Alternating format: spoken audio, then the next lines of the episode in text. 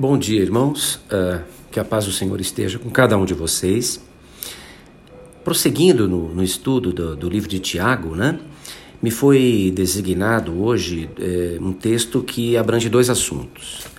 É, o capítulo 4 de Tiago, versículos de 7 a 10, que tem aí um título de Os Mandamentos da Piedade, e os versículos 11 e 12, que podemos chamar de julgar os irmãos é tomar o lugar de Deus. São dois assuntos, duas partes, e nós vamos então tratar delas separadamente.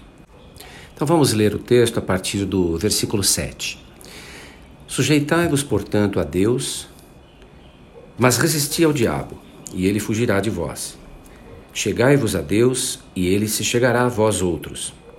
Purificai as mãos, pecadores, e vós que sois de ânimo dobre, limpai o coração. Afligi-vos, lamentai e chorai. Converta-se o vosso riso em pranto e a vossa alegria em tristeza. Humilhai-vos na presença do Senhor e ele vos exaltará. Irmãos, não faleis mal uns dos outros. Aquele que fala mal do irmão ou julga seu irmão, fala mal da lei e julga a lei. Ora, se julgas a lei, não és observador da lei, mas juiz. Um só é legislador e juiz, aquele que pode salvar e fazer perecer. Tu, porém, quem és que julgas o próximo? Então, aqui no capítulo 4, uh, ah, Tiago está discutindo, de modo geral, uh, a origem das coisas ruins que acontecem na vida do ser humano. E aqui, a partir do versículo 7, ele começa a falar do diabo. Evidentemente, não queremos dizer com isso que o diabo é a única fonte do mal que acomete o ser humano, é uma delas, né? Uh, o coração humano, o próprio Jesus ensinou que do coração humano provém o mal, uh, da sua ambição, do seu orgulho, né? E que uh, o próprio sistema vigente no mundo, que não é apenas é, criado pelo diabo, mas também com a participação do ser humano, acaba perpetuando uma série de injustiças e de iniquidades que acometem a vida dos seres humanos. Mas a partir do versículo 7, eh, Tiago ele fala da responsabilidade propriamente do diabo em relação às coisas ruins que acometem o homem. E aí podemos meditar em, em vários aspectos. Um deles é que existem, claro, infinitas diferenças entre Deus e o diabo, mas uma delas, e bastante notável, é que Deus deseja se revelar aos seres humanos. A própria história do, do, do cristianismo, a existência da palavra de Deus, é uma intenção de Deus de se revelar ao ser humano. Deus tomou a iniciativa de se mostrar, de se revelar, dizer quem ele era, o que ele queria, né? e convidar o homem a participar do seu projeto de humanidade. Por outro lado, o diabo não se importa de se ocultar dos seres humanos. Aliás, oculto ou desacreditado, fica até mais fácil para ele atuar poderosamente na vida das pessoas. Então é uma grande diferença. Deus deseja se revelar. O diabo não se importa de se ocultar. Ele, como disse, agirá muito mais livremente se for desacreditado como ser vivente. E no mundo de hoje, na, no mundo é, é, cético dos nossos, do nosso século, né? Realmente uh, as pessoas não acreditam mais nem em Deus, nem em diabo e, e nesse tipo de, de, de fé, de crença. Portanto, uma das estratégias diabólicas do mundo atual, sem dúvida, é alimentar a descrença na sua própria existência, pelo menos como ser individual, dotado de vontade e de personalidade, que é o que a Bíblia ensina que ele é. A Bíblia nos ensina sobre este ser, os seus projetos, suas estratégias e suas características pessoais. É o pai da mentira, odeia o ser humano, criatura de Deus, e inveja o poder de Deus. Seu orgulho e sua soberba causaram sua queda. E o grande projeto que tem, já sabendo-se condenado na cruz, é arrastar para o lago de fogo e enxofre maior, o maior número possível de criaturas de Deus, com o único intuito de machucar o coração de Deus. O Senhor quer que todos se salvem, morreu por todos nós, o Senhor Jesus. mas o diabo quer fazer com que a obra de Cristo seja a mais inútil, a mais inócua para o maior número de pessoas possível. Este é o grande projeto do condenado diabo. E este texto de Tiago nos ensina algumas formas de resistir, vencer o diabo. Né? Já no versículo 7, ele nos diz: Sujeitai-vos, portanto, a Deus, mas resisti ao diabo e ele fugirá de vós. Então, a primeira uh, recomendação é sujeitar-se a Deus, o que significa humilhar-se perante Deus. Né? Ainda no versículo 6, nós podemos ler que Deus resiste aos soberbos, mas dá graça aos humildes. Lembrando que Deus, novamente reforçando, Deus resiste aos orgulhosos. E os orgulhosos são discípulos diletos de Lúcifer, cujo pr primeiro pecado foi querer ser igual a Deus. Não é? Ambição e orgulho, não aceitar a sua posição. Então podemos dizer que os orgulhosos são discípulos de Lúcifer e Deus não os ouve, Deus resiste aos seus, às suas exigências, aos seus anseios. Mas ele dá graça aos humildes e a sujeição a Deus é uma demonstração desta humildade. Os que se submetem a Deus entrarão no seu descanso, como podemos ler em Hebreus 3:11. Sujeitar-se de uma outra de um outro ponto de vista é andar nos caminhos do Senhor em todos os aspectos da vida, é renunciar aos seus próprios projetos e trazer para a sua vida a vontade do Senhor. Romanos 12, 2. Nesse texto podemos ler: E não vos conformeis com este século, mas transformai-vos pela renovação da vossa mente, para que experimenteis qual seja a boa, agradável e perfeita vontade de Deus. Portanto, sem submissão é impossível resistir ao diabo. Sem a submissão a Deus, você, com a sua própria força humana, você não consegue resistir ao diabo. E isso já nos ensinava o texto de Atos 19, de 13 a 16. Nessa passagem, algumas pessoas achavam que podiam manipular o poder de Deus. E sem terem nenhuma experiência pessoal, comunhão com Deus, tentaram manipular os espíritos malignos e foram duramente castigados por isso.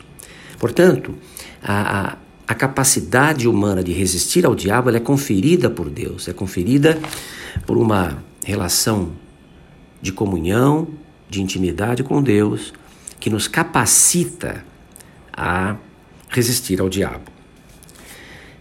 A segunda recomendação é resistir ao diabo propriamente dito, não é?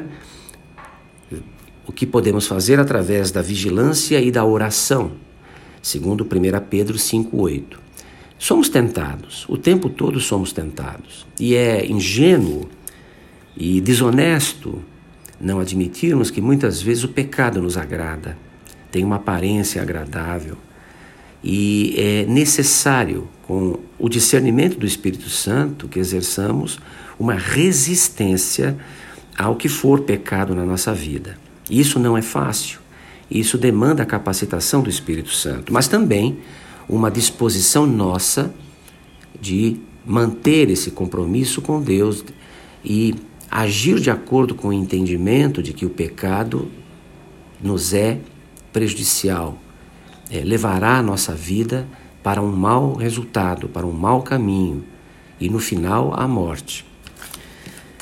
Uma das formas que a Bíblia também nos ensina de resistir ao diabo é através da armadura de Deus, como está expressa lá em Efésios 6, de 11 a 18, um texto também muito rico e que nos ensina e que merece ele por si só uma lição inteira da escola dominical. Então, é, tem ali também a descrição de formas do crente se revestir da, da, da palavra de Deus, da oração, do Espírito, do poder e da decisão para resistir ao diabo. Não, portanto, não devemos dar lugar ao diabo, ao contrário, que é o contrário de resistir. É admitir a entrada do diabo na nossa vida, Essa é uma, essa é uma recomendação de Efésios 4, 27. Muitas vezes nós é, não, não resistimos, nós aderimos ao pecado, não é? Deixamos que ele entre é, e fique na nossa vida. E isso é muito grave na vida do crente. Isso, em primeiro lugar, é, diminui ou até corta a nossa comunhão com Deus e nos afasta de Deus e nos torna vítimas vulneráveis dos ataques do, do diabo. Então nós temos que vigiar e orar e manter a nossa vida íntegra, limpa. Se cairmos, eventualmente, em alguma tentação, devemos imediatamente reconhecer, nos arrepender e abandonar, e retornar ao aprisco do bom pastor. Importante que tenhamos cuidado com aqueles pecados que nos agradam, aqueles pecados que sorrateiramente invadem a nossa vida, dos quais nos agradamos e que passam a ser tolerados por nós. É, esses pecados, é, muitas vezes arrumamos uma série de desculpas, racionalizamos para que possamos mantê-los conosco, para que possamos conviver com eles. Um pé em cada canoa, mas isso é impossível. É impossível agradar a Deus levando uma vida pecaminosa. Cabe a nós resistir ao diabo não teremos desculpa se não o fizermos, porque o Espírito Santo nos capacita a resistir ao diabo. A terceira recomendação é de que nos aproximemos de Deus, como podemos ler no versículo 8. Podemos fazer esta aproximação pela adoração, pelo louvor, por ações de graça né, né no nosso corpo, como em Romanos 12, 1, é, atuando, levando pessoas a Cristo, Romanos 15, 16, através das nossas ofertas missionárias, contribuindo para a disseminação do Evangelho, conforme Filipenses 4, 18, praticando o bem e cooperando com os irmãos, como Hebreus 13, 15 e 16. Existem muitas formas de nos aproximarmos de Deus, de buscarmos ativamente a Sua presença na nossa vida, de buscarmos agradá-lo, é? estar na Sua presença, conversar com Ele, buscar a Sua orientação na palavra de Deus e praticar aquilo que Ele nos ensina e nos ordena. De Deus receberemos a Sua graça, a Sua presença, a presença poderosa do Espírito Santo na nossa vida e a Sua alegria espiritual e aquela paz que excede todo entendimento. Quando a resistência estiver fraquejando ou se exaurindo pelas circunstâncias difíceis da vida, quando estivermos é, sendo provados há muito tempo e já o desânimo se aproxima de nós, ao invés de desistir, é aí que precisamos nos aproximar mais de Deus. Na segunda parte do versículo 8, Tiago nos diz para purificarmos as mãos. O significado disso é, é lavarmos as nossas mãos, sujas muitas vezes do pecado das nossas vidas, é nos santificarmos, é nos purificarmos, tá? a fim de sermos capacitados para sermos usados por Deus. Ainda no mesmo versículo 8, um pouco mais à frente, o Tiago nos diz para purificarmos o nosso coração.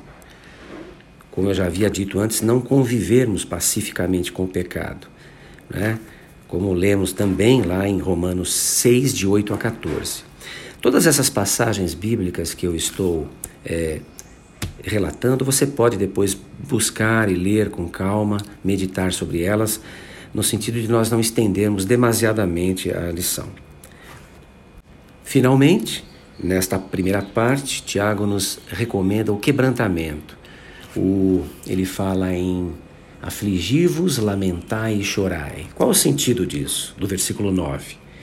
O sentido disso é que tenhamos em mente, claramente, uh, a nossa, o nosso reconhecimento como pecadores, como pessoas que são falhas e que carecem da graça de Deus. Nós não temos, na verdade, do que nos orgulhar. Lá em Lucas 18, de 9 a 14, também podemos tirar lições desse aspecto. É como uma, é, nos olharmos no espelho e vermos quão desesperadamente maus nós somos e longe está, estamos da vontade de Deus, da santidade de Deus. E isso deve nos afligir. Isso deve nos incomodar, fazer com que tenhamos até um sofrimento por causa disso. Naquela passagem de Lucas é a, é a passagem do, do publicano e do fariseu, em que o publicano reconhece a sua situação de pecador e roga pela graça e pela misericórdia de Deus. Ao passo que o, o fariseu, no seu orgulho cego, é, jaquitando-se de suas qualidades, supostas qualidades, não percebe que caminha em direção ao abismo.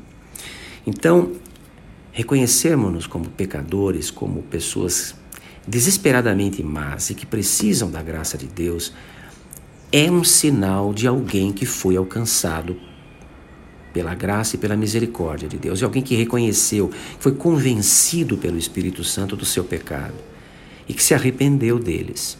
Portanto, é alguém que está de acordo com a vontade de Deus, está sendo trabalhado por Deus, está no caminho da salvação.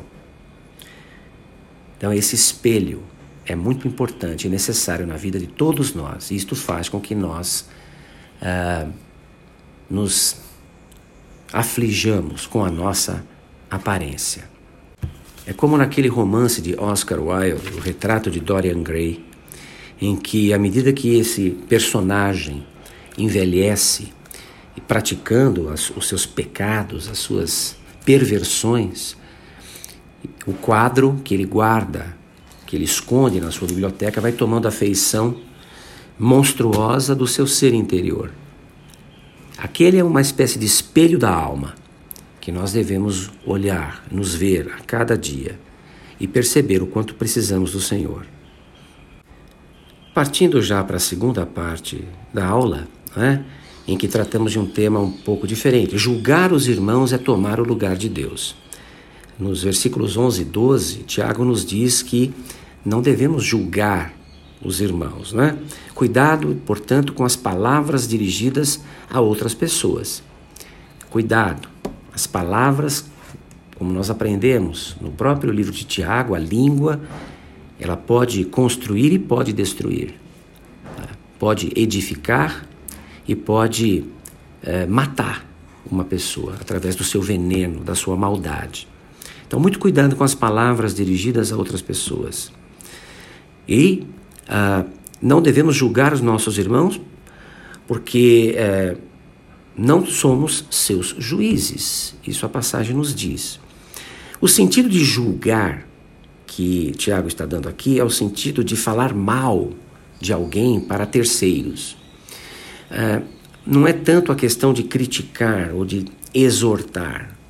A exortação, a exortação de um irmão, ela deve ser feita é, em situações específicas em que o, irmão se encontra em pecado e deve ser feita de forma bastante específica, através de é, palavras que foram é, escolhidas em oração. O intuito é o intuito de construir e de falar ao irmão em amor e diretamente a ele. O sentido de falar, de julgar que Tiago está colocando aqui é o sentido de falar mal para terceiros. Ou seja, você não está edificando a pessoa, você não está orientando a pessoa num, em algum pecado, alguma coisa que ela esteja fazendo errado. Você está simplesmente fofocando, você está simplesmente falando mal de alguém para terceiros. Isto é destrutivo para a sua vida, para a vida da pessoa, para a vida do terceiro e para a vida da igreja. Isso institui, institui é, na igreja é, divisões, contendas, brigas, e o diabo faz a festa com esse tipo de coisa. Então, nós não devemos julgar no sentido de falar mal ou de querer, é, como um fariseu, é, insinuar a, a, nossa superioridade sobre alguém, num, exercendo um julgamento sobre a pessoa. Nós não somos juízes, juiz é um só, Jesus Cristo. Nossas motivações para ao fazer isso podem ser pecaminosas. Esse tipo de atitude, como eu disse, abre uma brecha para o diabo na igreja, e o resultado disso não é bom. Geralmente é destrutivo, é negativo. Tá? E isso uh, é uma, não deixa de ser uma imitação do diabo. Estamos nos colocando no lugar de Deus. Nós não temos este lugar. Nós não podemos julgar o irmão e não devemos julgar aqueles que ainda não são nossos irmãos. A atitude do cristão é uma atitude de inclusão, de braços abertos, como é a atitude do Senhor, de convidar para a festa, para as bodas do Cordeiro, todos aqueles que estão nas ruas, nas praças, desesperadamente buscando ah, uma resposta para suas dúvidas, para os seus conflitos. A atitude do cristão é uma atitude de alegria, de recepção, de braços abertos. Não podemos julgar as pessoas como menos dignas do que nós de receberem do Senhor o seu amor, a graça e a misericórdia. Devemos, portanto, amar o próximo como a nós mesmos, conforme a Bíblia nos ensina, que é o segundo maior mandamento. Orar por nossos irmãos, orar pelas pessoas, orar pelos inimigos, para que o Espírito Santo atue sobre eles e nos ensine como ajudar essas pessoas a encontrar o seu caminho. Exortar as pessoas em amor quando for o caso e deixar todos os julgamentos para Deus, aquele que pode realmente matar o corpo e matar a alma, aquele único que pode julgar e condenar, o único que pode vencer a morte e tirar da morte, que é o nosso Deus e o nosso Senhor Jesus Cristo. Que essa lição seja útil na sua vida, seja uma bênção e que possamos é, tirar daí lições importantes para a nossa vida do dia a dia. Que o Senhor o abençoe, abençoe a cada irmão e, e que nos próximos dias e no, até o final desse ano e tenhamos aí um, um período de paz, de tranquilidade e de bênçãos. Amém.